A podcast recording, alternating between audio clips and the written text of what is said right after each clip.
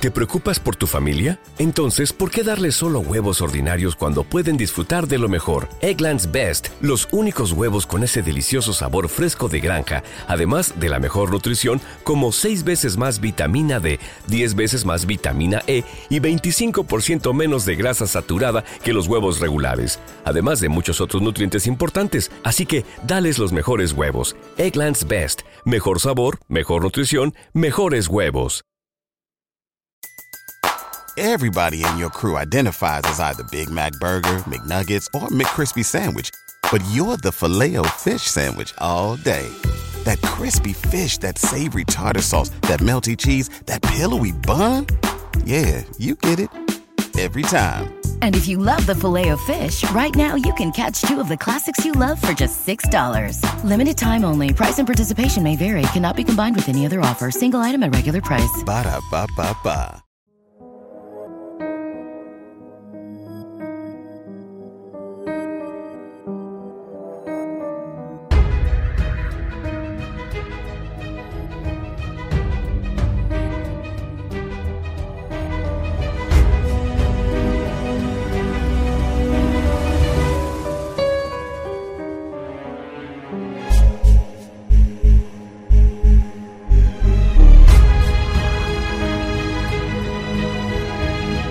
El Conde de Montecristo, de Alexandre Dumas.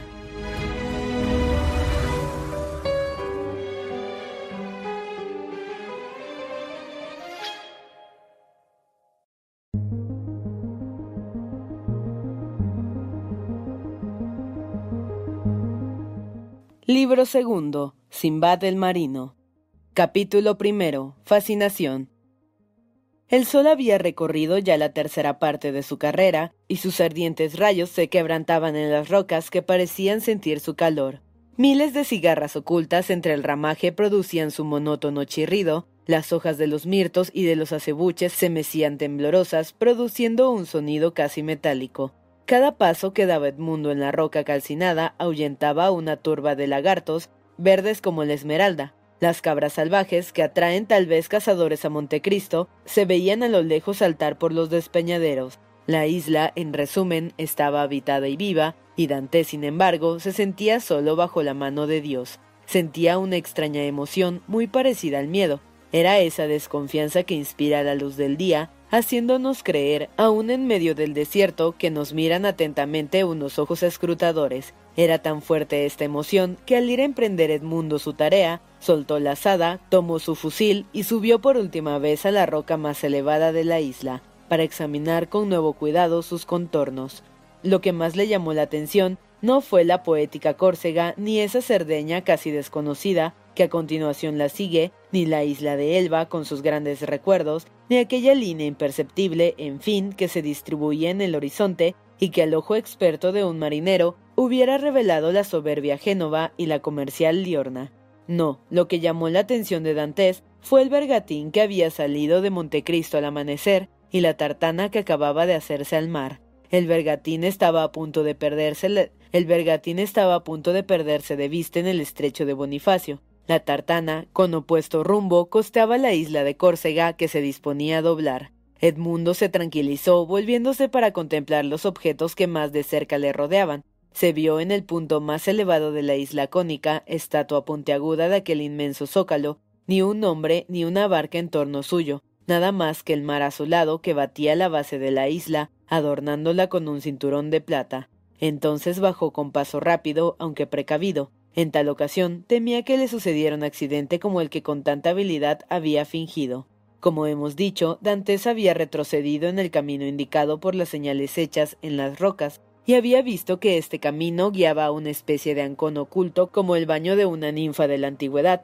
La entrada era bastante ancha y por el centro tenía bastante profundidad para que pudiese anclar en él un pequeño buque de guerra y permanecer oculto.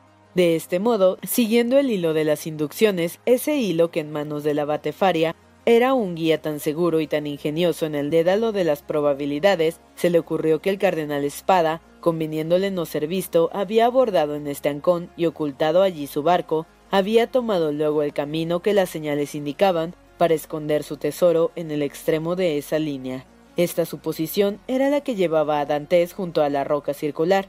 Solamente una cosa le inquietaba, por ser opuesta a sus conocimientos sobre dinámica. ¿Cómo habían podido, sin emplear fuerzas considerables, levantar aquella enorme roca? De repente se le ocurrió una idea.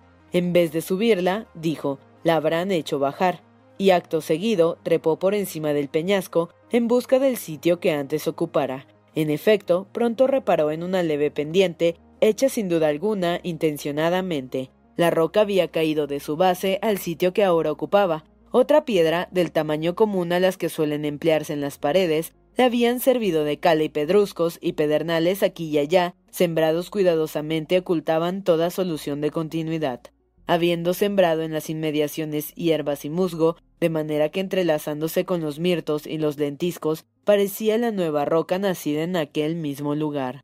Dantes arrancó con precaución algunos terrones y creyó descubrir, o descubrió efectivamente, todo este magnífico artificio, y se puso inmediatamente a destruir con su asada esta pared intermediaria, endurecida por el tiempo. Al cabo de diez minutos de estar trabajando, la pared se desmoronó, abriéndose un agujero en que cabía el brazo. Corrió enseguida Edmundo a cortar el olivo más grueso de los alrededores y despojándose de las ramas, lo introdujo a guisa de palanca por el agujero. Pero la peña era bastante grande y estaba lo suficientemente adherida a su cimiento artificial para que la pudiesen arrancar fuerzas humanas, ni aun las del mismo Hércules. Entonces reflexionó Dantes que lo que había que hacer era destruir este cimiento. Pero ¿cómo?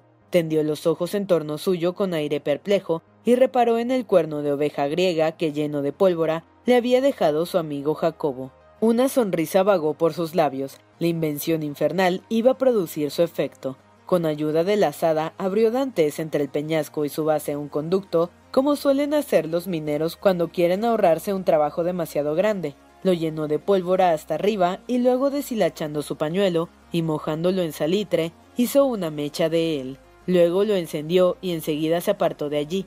La explosión no se hizo esperar. La roca vaciló, conmovida por aquel impulso incalculable, y la base voló hecha añicos. Por el agujero que antes hizo Dantes, salió atropellándose una multitud de amedrentados insectos y una serpiente enorme, guardián de aquel misterioso sendero, se deslizó entre el musgo y desapareció. Se acercó Dantes, la roca ya sin cimiento se inclinaba sobre el abismo. Dio la vuelta el intrépido joven, eligió el punto menos firme e introduciendo su palanca de madera entre el suelo y la roca, se apoyó con todas sus fuerzas, semejante a Sísifo. Vaciló la roca con el empuje y redobló Dante su impulso. Cualquiera le habría tomado en aquellos momentos por uno de los titanes que arrancaban las montañas de cuajo para hacer la guerra a Júpiter. Al fin se dio la roca, y ora rodando, ora rebotando, fue a sepultarse en el mar. Dejaba descubierta una hondonada circular en que brillaba una argolla de hierro en medio de una baldosa cuadrada. Edmundo profirió un grito de admiración y de alegría. Ninguna primera tentativa se vio jamás coronada de resultado tan grande e inmediato. Quiso proseguir su obra, pero le temblaban las piernas de tal modo y le latía el corazón tan fuertemente y pasó tal nube por sus ojos que se vio obligado a contenerse. Esta vacilación duró, sin embargo, poquísimo. Pasó Edmundo su palanca por la argolla y se abrió con poco trabajo la baldosa, descubriendo una especie de escalera que se perdía en una gruta a cada escalón más oscura. Otro que no fuera él hubiese bajado enseguida, lanzando gritos de alegría, pero Dantes se detuvo, palideció y dudó. Ea, hay que ser hombre, dijo, acostumbrado a la adversidad. No nos dejemos abatir por un desengaño, sino para eso, ¿para qué he sufrido tanto? Si el corazón padece es porque dilatado en demasía el fuego de la esperanza, entra a ver cara a cara el hielo de la realidad. Faria soñó, nada ha guardado en esta gruta el cardenal Spada, Tal vez jamás vino a ella, o si vino, César Borgia, el aventurero intrépido, el ladrón infatigable y sombrío, vino también tras de él, descubrió su huella y las mismas señales que he descubierto yo, levantó la roca como yo la he levantado y no dejó nada, absolutamente nada al que venía detrás de él. Inmóvil, pensativo con la mirada fija en el lúgubre agujero, permaneció un instante. Ahora que ya no cuento con nada, ahora que ya me he dicho a mí mismo que toda esperanza sería vana, el proseguir esta aventura excita solamente mi curiosidad, y volvió a quedar inmóvil y meditabundo. Sí, sí, es una aventura digna de figurar en la vida de aquel regio ladrón, mezcla heterogénea de sombra y de luz en el caos de sucesos extraños que componen el tejido de su existencia. Este suceso fabuloso ha debido encadenarse insensiblemente a los demás. Sí, Borgia ha venido aquí una noche, con una antorcha en una mano y la espada en la otra, mientras a veinte pasos de él, quizá junto a esta roca, dos esbirros amenazadores espiaban la tierra, el aire y el mar, mientras su dueño entraba como voy a entrar yo, ahuyentando las tinieblas con agitar la antorcha en su temible brazo. Sí, pero ¿qué habría hecho César Borgia con los esbirros que conociesen su secreto? Se preguntó Dantes a sí mismo. Lo que hicieron con los enterradores de Alarico, se respondió, que los enterraron con el enterrado. Sin embargo, prosiguió Dantes, en caso de haber venido se habría contentado con apoderarse del tesoro. Borgia, el hombre que comparaba a la Italia una alcachofa que se iba comiendo hoja por hoja, sabía muy bien cuánto vale el tiempo para haber perdido el suyo volviendo a colocar la roca sobre su base. Bajemos.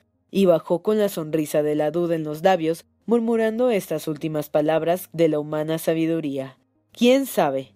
Pero en vez de las tinieblas que creía encontrar, en vez de una atmósfera opaca y enrarecida, halló Dantes una luz suave azulada. Ella y el aire penetraban no solamente por el agujero que él acababa de abrir, sino también por hendiduras imperceptibles de las rocas, a través de las cuales se veía el cielo y las ramas juguetonas de las verdes encinas. A los pocos momentos de su permanencia en esta gruta, cuyo ambiente, más bien templado que húmedo, antes aromático que nauseabundo, era la temperatura de la isla lo que el resplandor al sol. A los pocos instantes, Dantes, que estaba acostumbrado a la oscuridad, como ya hemos dicho, pudo reconocer hasta los más ocultos rincones. La gruta era de granito, cuyas facetas relucían como diamantes.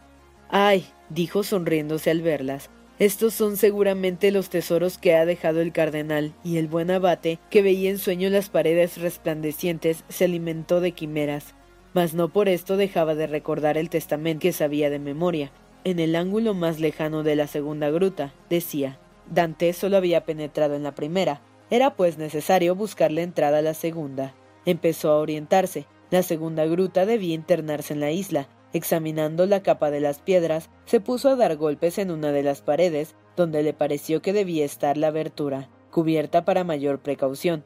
La asada resonó un instante y este sonido hizo que la frente de Edmundo se bañara en sudor. Al fin le pareció que una parte de la granítica pared producía un eco más sordo y más profundo. Aproximó sus ojos febriles y con este tacto del preso pudo adivinar lo que nadie quizá hubiera conocido, que allí debía haber una abertura. No obstante, para no trabajar en balde, Dantes, que como César Borgia conocía el valor del tiempo, golpeó con su asada las otras paredes y el suelo con la culata de su fusil, se puso a cavar en los sitios que le infundían sospechas, y viendo en fin que nada sacaba en limpio, volvió a la pared que sonaba un tanto hueca.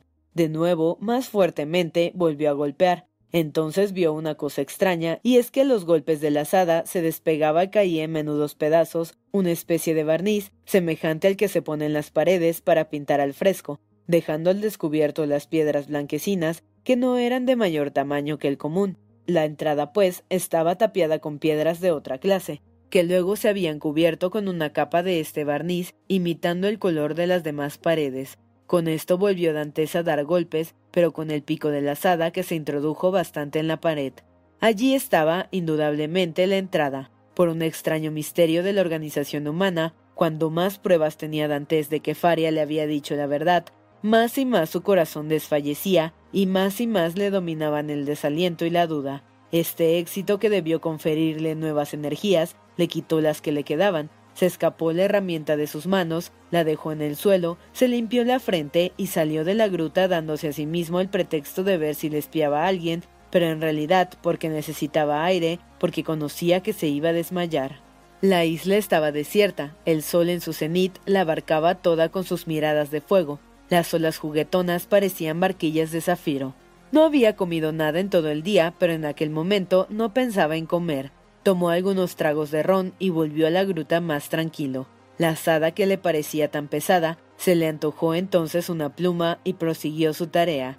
A los primeros golpes advirtió que las piedras no estaban encaladas, sino sobrepuestas, y luego enjalvegadas con el barniz consabido. Introdujo la punta de la asada entre dos piedras, se apoyó en el mango y vio lleno de júbilo rodar la piedra como si tuviera goznes a sus pies. A partir de aquel momento ya no tuvo que hacer otra cosa, sino ir sacando la asada piedra a piedra. Por el espacio que dejó la primera, hubiera podido Edmundo introducir su cuerpo, pero dando tregua a la realidad por algunos instantes, conservaba las esperanzas. Finalmente, tras una momentánea perplejidad, se atrevió a pasar a la segunda gruta. Era esta más baja, más oscura y de peor aspecto que la primera. No recibiendo aire, sino por el agujero que acababa de practicar Edmundo, estaba su atmósfera impregnada de los gases mefíticos que extrañó no hallar en la primera. Para entrar en ella tuvo que dar tiempo a que el aire del exterior renovase aquel ambiente malsano. A la derecha del portillo había un ángulo oscurísimo y profundo. Ya hemos dicho, empero, que para los ojos de Dantes no había tinieblas, al primer golpe de vista, conoció que la segunda gruta estaba vacía como la primera. El tesoro, si es que lo contenía, estaba enterrado en aquel rincón oscuro. Había llegado la hora de zozobra, dos pies de tierra, algunos golpes de asada, era lo que separaba Dantes de su mayor alegría o de su mayor desesperación. Se acercó al ángulo y como si tomara una determinación repentina, se puso a cavar desaforadamente. Al quinto o sexto golpe, el hierro de la asada resonó como si diera contra un objeto también de hierro. Nunca el toque de rebato ni el lúgubre doblar de las campanas causaron mayor impresión que el que los oye. Aunque Dantes hubiera encontrado vacío el lugar de su tesoro, no habría palidecido más intensamente. Se puso a cavar a un lado de su primera excavación y halló la misma resistencia, aunque no el mismo sonido. Es un arca forrada de hierro, exclamó. En este momento, una rápida sombra cruzó interceptando la luz que entraba por la abertura. Tiró Edmundo su asada, tomó su fusil y se lanzó fuera. Una cabra salvaje había saltado por la primera entrada de las grutas y triscaba pocos pasos. Buena ocasión era aquella de procurarse alimento, pero Edmundo temió que el disparo llamase la atención de alguien. Reflexionó un momento y cortando la rama de un árbol resistente, fue encenderle en el fuego humeante aún donde los contrabandistas habían guisado su almuerzo y volvió con aquella antorcha encendida. No quería dejar de ver ninguna cosa de las que le esperaban.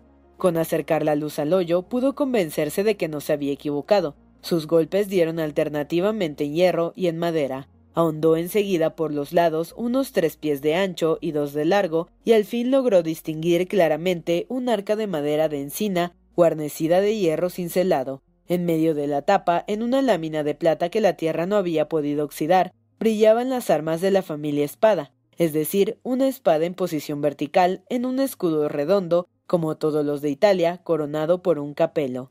Dantes lo reconoció muy fácilmente. Tanta era la minuciosidad con que se lo había descrito el abate Faria. No cabía la menor duda, el tesoro estaba allí seguramente. No se hubieran tomado tantas precauciones para nada. En un momento arrancó la tierra de uno y otro lado, lo que le permitió ver aparecer primero la cerradura de en medio, situada entre dos candados, y las asas de los lados, todo primorosamente cincelado. Tomó Dantes el arcón por las asas y trató de levantarlo, mas era imposible. Luego pensó abrirlo, pero la cerradura y los candados estaban cerrados de tal manera que no parecía sino que guardianes fidelísimos se negaran a entregar su tesoro. Introdujo la punta de la asada en las rendijas de la tapa y apoyándose en el mango la hizo saltar con grande chirrido. Se rompió también la madera de los lados, con lo que fueron inútiles las cerraduras, que también saltaron a su vez, aunque no sin que los goznes se resistieran a desclavarse. El arca se abrió. Estaba dividida en tres compartimentos. En el primero brillaban escudos de dorados reflejos, en el segundo barras casi en bruto colocadas simétricamente que no tenían de oro sino el peso y el valor. El tercer compartimento, por último, solo estaba medio lleno de diamantes, perlas y rubíes, que al tomarlos Edmundo febrilmente apuñados caían como una cascada deslumbradora y chocaban unos con otros con un ruido como el de granizo al chocar en los cristales. Harto de palpar y enterrar sus manos en el oro y en las joyas, se levantó y echó a correr por las grutas, exaltado como un hombre que está a punto de volverse loco. Saltó una roca desde donde podía distinguir el mar, pero a nadie vio, se encontraba solo, enteramente solo con aquellas riquezas incalculables, inverosímiles, fabulosas que ya le pertenecían. Solamente de quien no estaba seguro era de sí mismo. Era víctima de un sueño o luchaba cuerpo a cuerpo con la realidad.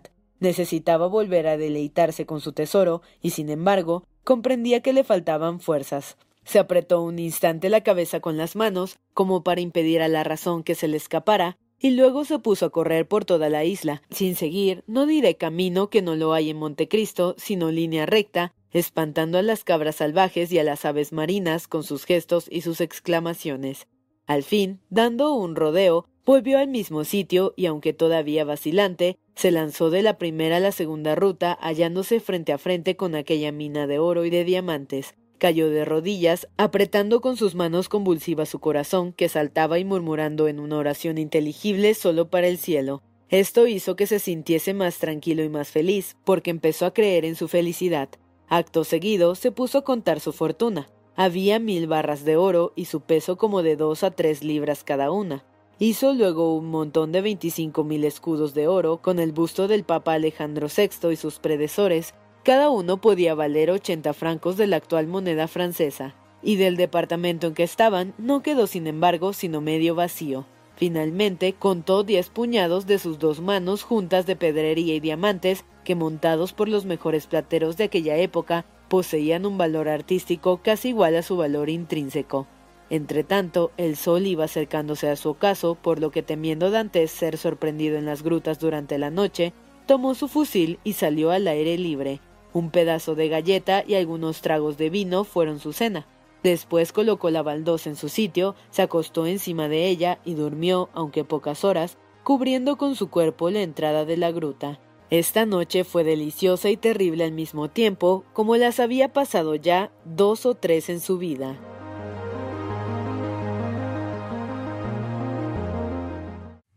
¿No se merece tu familia lo mejor? Entonces, ¿por qué no los mejores huevos? Ahora, Egglands Best están disponibles en deliciosas opciones. Huevos clásicos, de gallina libre de jaula y orgánicos de Egglands, que ofrecen un sabor más delicioso y fresco de granja que le encantará a tu familia. En comparación con los huevos ordinarios, Egglands Best contiene la mejor nutrición como 6 veces más vitamina D, 10 veces más vitamina E y el doble de omega 3 y B12. Solo Egglands Best. Mejor sabor, mejor nutrición, mejores huevos. Visita egglandsbest.com para más información. Everybody in your crew identifies as either Big Mac Burger, McNuggets, or McCrispy Sandwich. But you're the filet fish Sandwich all day. That crispy fish, that savory tartar sauce, that melty cheese, that pillowy bun. Yeah, you get it. Every time. And if you love the filet of fish, right now you can catch two of the classics you love for just $6. Limited time only. Price and participation may vary. Cannot be combined with any other offer. Single item at regular price. Ba da ba ba ba. Capítulo segundo. El desconocido. Al fin amaneció. Hacía muchas horas que Dantes esperaba el día con los ojos abiertos. A los primeros rayos de la aurora se incorporó y subiendo como el día anterior a la roca más elevada a espiar las cercanías, pudo convencerse de que la isla estaba desierta. Levantó entonces la baldosa que cubría su gruta, llenó sus bolsillos de piedras preciosas, volvió a componer el arca lo mejor que pudo, cubriéndola con tierra, que apisonó bien, le echó encima una capa de arena para que lo removido se igualase al resto del suelo, y salió de la gruta volviendo a colocar la baldosa y cubriéndola de piedras de tamaños diferentes. Rellenó de tierra las junturas, plantó en ellas malezas y mirtos y las regó para que pareciesen nacidas allí.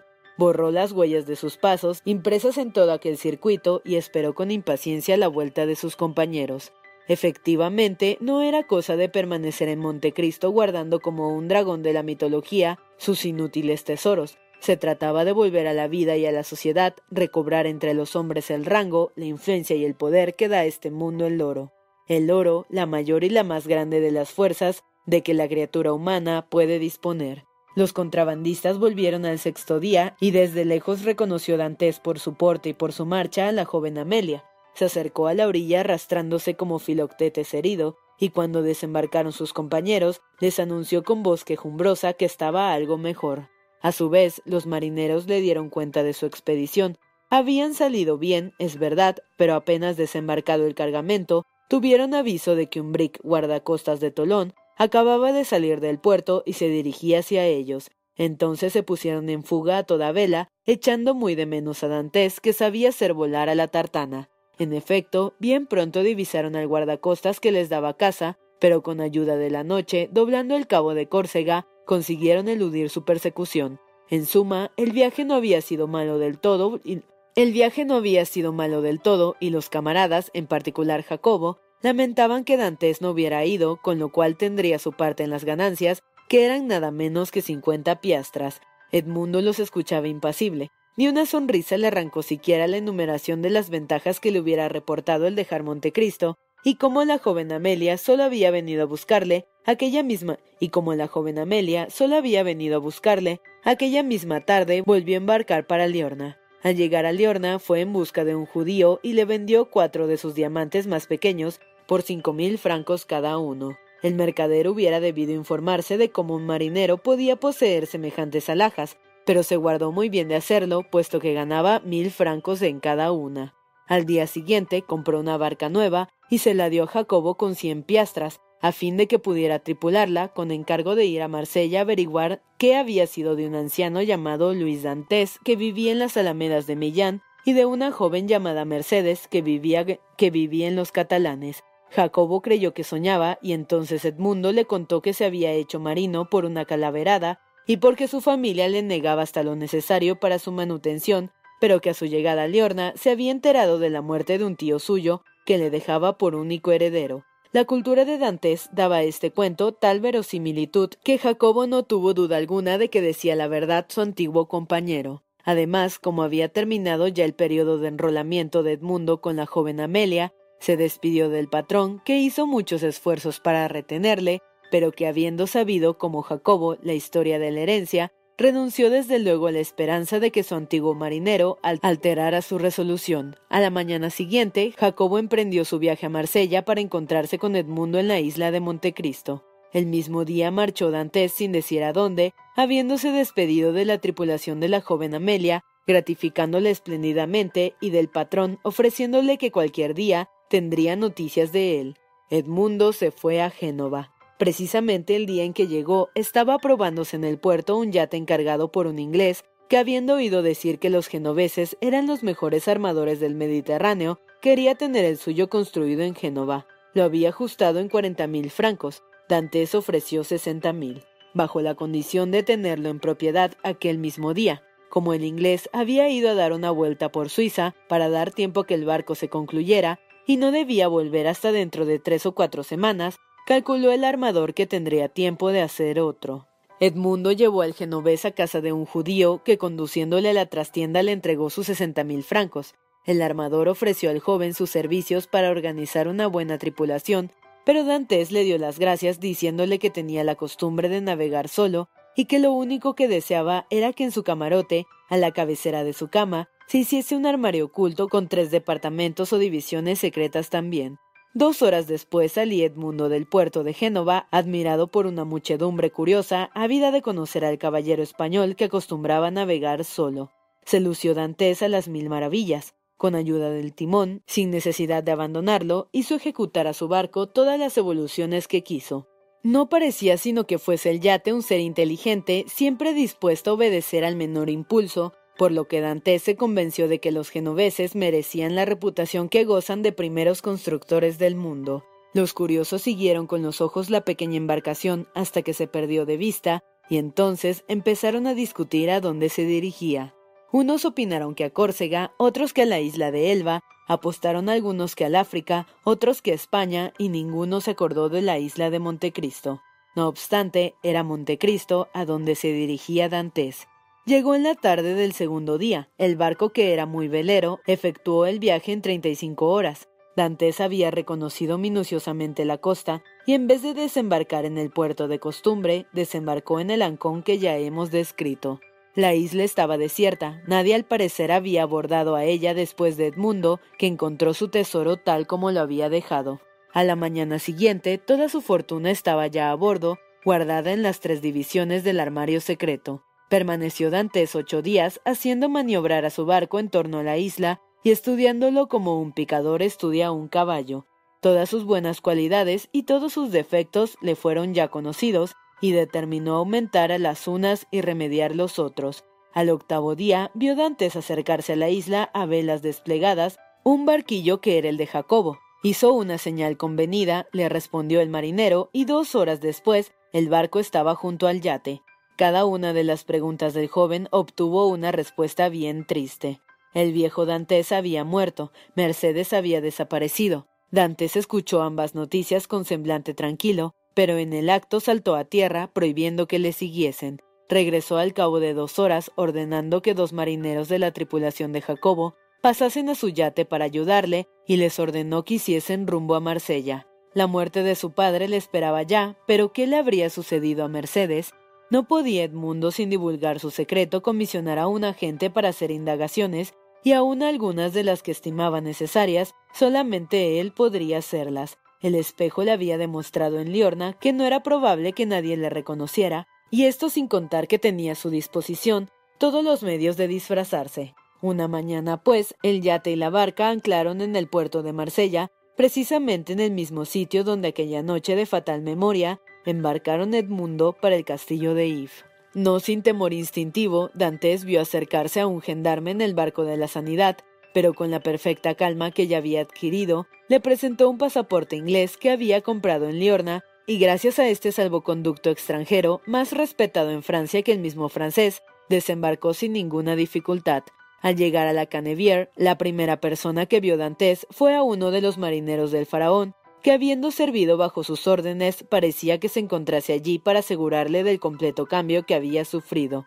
Se acercó a él resueltamente, haciéndole muchas preguntas, a las que respondió sin hacer sospechar siquiera, ni por sus palabras ni por su fisonomía, que recordase haber visto nunca aquel desconocido.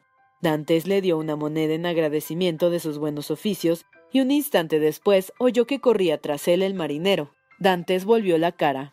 Perdone, caballero, pero sin duda se habrá equivocado, pues creyendo darme una pieza de cuarenta sueldos, me ha dado un Napoleón doble. En efecto me equivoqué, amigo mío, pero como su honradez merece recompensa, tome otro Napoleón que le ruego acepte para beber a mi salud con sus camaradas. El marinero miró a Edmundo con tanto asombro que incluso se olvidó de darle las gracias y murmuraba al verle alejarse. Sin duda es algún nabab que viene de la India. Dantes prosiguió su camino oprimiéndosele el corazón a cada momento con nuevas sensaciones. Todos los recuerdos de la infancia, recuerdos indelebles en su memoria, renacían en cada calle, en cada plaza, en cada barrio. Al final de la calle de Noels, cuando pudo ver las alamedas de Mellán, sintió que sus piernas flaqueaban y poco le faltó para caer desvanecido entre las ruedas de un coche. Al fin llegó a la casa de su padre. Las capuchinas y las astiroloquias habían desaparecido de la ventana en donde la mano del pobre viejo las había plantado y regado con tanto afán. Permaneció algún tiempo meditabundo, apoyado en un árbol, contemplando los últimos pisos de aquella humilde vivienda. Al fin se determinó a dirigirse a la puerta, traspuso el umbral, preguntó si había algún cuarto desocupado, y aunque sucedía lo contrario, insistió de tal modo en ver el del quinto piso, que el portero subió a pedir a las personas que lo habitaban de parte de un extranjero permiso para visitar la habitación. Los inquilinos eran un joven y una joven que acababan de casarse hacía ocho días. Al verlos, exhaló Dantes un profundo suspiro. Nada le recordaba el cuarto de su padre, ni era el mismo papel de las paredes, ni existían tampoco aquellos muebles antiguos, compañeros de la niñez de Edmundo, presentes en su memoria con toda exactitud. Solo eran las mismas paredes. Dante se volvió hacia la cama, que estaba justamente en el mismo sitio que antes ocupaba la de su padre. Sin querer sus ojos se arrasaron en lágrimas. Allí había debido expirar el pobre anciano nombrando a su hijo. Los dos jóvenes contemplaban admirados aquel hombre de frente severa, en cuyas mejillas brillaban dos gruesas lágrimas, sin que su rostro se alterase, pero como la religión del dolor es respetada por todo el mundo, no solo no hicieron pregunta alguna al desconocido, sino que se apartaron un tanto de él para dejarle llorar libremente, para dejarle llorar libremente y cuando se marchó le acompañaron, diciéndole que podía volver cuando gustase, que siempre encontraría abierta su pobre morada. En el piso de abajo, Dante se detuvo delante de una puerta a preguntar si habitaba allí todavía el sastre Caderuz, pero el portero respondió que habiendo venido muy a menos el hombre de que hablaba, Tenía la sazón una posada en el camino de Bellegard de la Bouquer. Acabó de bajar Dantes y enterándose de quién era el dueño de la casa de las Alamedas de Mellán, pasó en el acto a verle, anunciándose con el nombre de Lord Wilmort, nombre y título que llevaba el pasaporte, y le compró la casa por veinticinco mil francos. Sin duda valía diez mil francos menos, pero Dantes, si le hubiera pedido por ella medio millón, lo hubiera dado. Aquel misma notificó al notario a los jóvenes del quinto piso que el nuevo propietario les daba elegir una habitación entre todas sin aumento alguno de precio, a condición de que le cedieran la que ellos ocupaban. Este singular acontecimiento dio mucho que hablar durante unos días a todo el barrio de las Alamedas de Mellán, dando origen a mil conjeturas, a la a cual más inexacta. Pero lo que sorprendió y admiró sobre todas las cosas fue ver a la caída de la tarde al mismo hombre de las alamedas de Millán pasarse por el barrio de los catalanes y penetrar en una casita de pescadores donde estuvo más de una hora preguntando por personas que habían muerto o desaparecido 15 o 16 años antes. A la mañana siguiente, los pescadores en cuya casa había entrado para hacer todas aquellas preguntas recibieron en agradecimiento una barca catalana armada en regla para la pesca.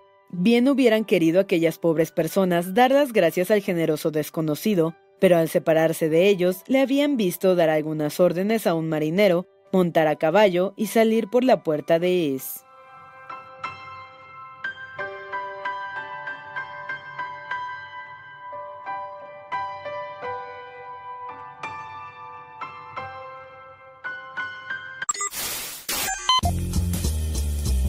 No te pierdas la continuación de esta historia. Capítulos todos los lunes, miércoles y viernes. Suscríbete. El Cuentero, con historias para tus oídos.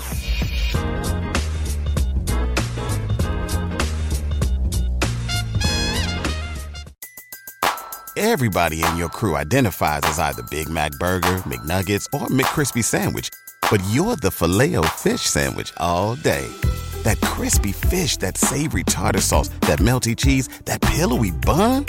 Yeah, you get it every time. And if you love the filet of fish, right now you can catch two of the classics you love for just $6. Limited time only. Price and participation may vary. Cannot be combined with any other offer. Single item at regular price. Ba da ba ba ba.